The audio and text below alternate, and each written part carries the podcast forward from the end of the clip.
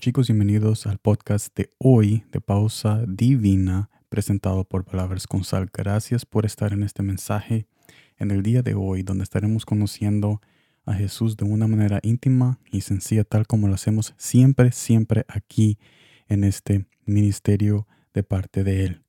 Hoy estaremos viendo Hebreos capítulo 10, versículo 16, Reina Valero 1960, donde ahí estaremos conociendo y descubriendo algo que Jesús quiere decir para tu vida y mi vida.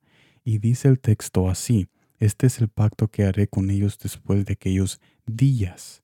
Dice el Señor, pondré mis leyes en sus corazones y en sus mentes las escribiré. Esto me lleva al primer punto del mensaje de hoy. Sus palabras, las palabras de Jesús son nuestras, son tuyas y mías y debemos de adueñarnos de ella. Pero ¿en qué sentido debemos de adueñarnos de esa palabra que Él ha puesto y ha dejado para que nosotros leamos?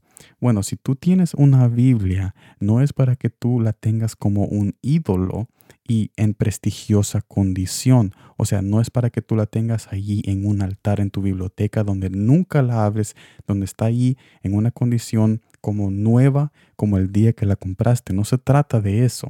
Es para que tú uses esa Biblia y subrayes lo que Jesús está diciéndote en el momento que tú la abres. Hay muchas personas que dicen de que no hay que manchar la Biblia, que no hay que hacer nada, pero entonces ¿cómo vamos a resaltar, a guardar y a memorizar las cosas que Jesús nos está diciendo si no comenzamos a usar la Biblia como un instrumento y no usarla como un ídolo o como tenerla ahí guardada y pensar de que eso es lo que Jesús quiere para nosotros.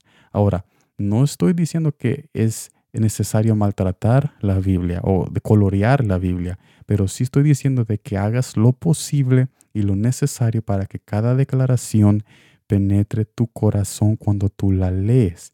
Y si eso significa que tú debes, que tú y yo y que tú y yo debemos subrayar o anotar en ella, entonces ¿por qué no lo estamos haciendo? ¿Por qué no estamos usando la Biblia como un instrumento? No tenemos que adorar a los instrumentos que Jesús nos ha dejado. Muchas personas tienen tanta adoración por la Biblia y por las palabras, pero no están adorando al verdadero Dios que dijo esas palabras y ese Dios es Jesús. Mire lo que dice Hebreos capítulo 4 versículo 12, porque la palabra de Dios es viva y eficaz y más cortante que toda espada de dos filos y penetra hasta partir el alma y el espíritu, las coyunturas y los tuétanos y discierne los pensamientos y las intenciones del corazón. ¿Por qué es que la Biblia es viva y eficaz? Porque Jesús que está vivo y permanece, ha dicho cada palabra que está en la Biblia. Entonces cuando tú la lees es como que tú estás teniendo por la primera vez la conversación que Jesús quiere tener contigo y que ha preparado para ti. Por eso es que se siente como un aliento de vida cuando nosotros leemos la palabra, porque es algo fresco, es algo nuevo, porque el que la dijo está vivo y permanece para siempre.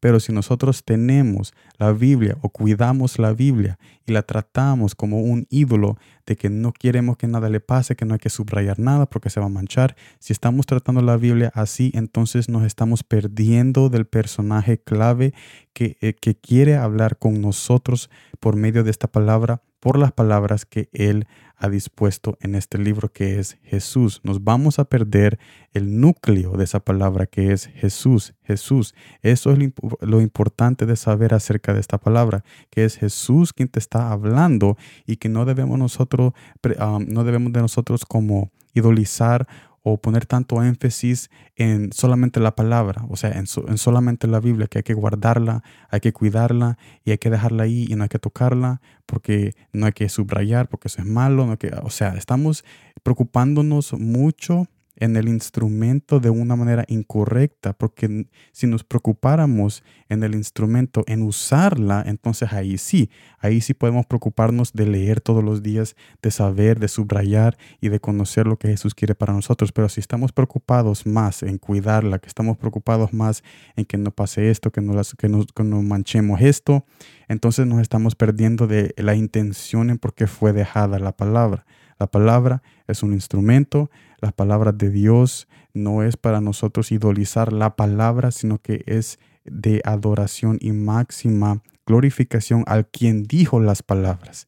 Yo sé que muchos van a confundir con lo que estoy diciendo, entonces lo voy a explicar una vez más. Estamos nosotros, lo voy a decir una vez más, estamos nosotros poniendo tanta adoración en la palabra, cuidando más la palabra que cuidar la integridad y adorar a quien dijo las palabras que estamos leyendo. Entonces lo voy a dejar ahí porque no quiero, eh, cuando uno explica más, lo, más de lo necesario, entonces comenzamos a confundirnos. Así que lo voy a dejar ahí y en esa declaración se resume todo este mensaje que yo he hablado en este momento y si necesitas volverlo a escuchar, si necesitas volverlo a escuchar de una manera más despacio este mensaje y este podcast, tú estás en la libertad de hacerlo porque es importante entender lo que Jesús nos está diciendo en este mensaje. Es muy importante, es muy importante. No permitamos que nuestro corazón y que nuestra alma adore más las palabras, adore más el instrumento que adorar a Jesús, quien nos dio el instrumento, que nos dio la palabra para que nosotros podamos conocerlo a Él. Así que gracias por estar aquí, gracias por estar conmigo y acompañarme en este mensaje y en este viaje en conocer a Jesús de una manera íntima y sencilla. Nos vemos el jueves en el nuevo mensaje y el video de Palabras con Sal en nuestro canal de YouTube y en Facebook Video, en nuestra página de Facebook.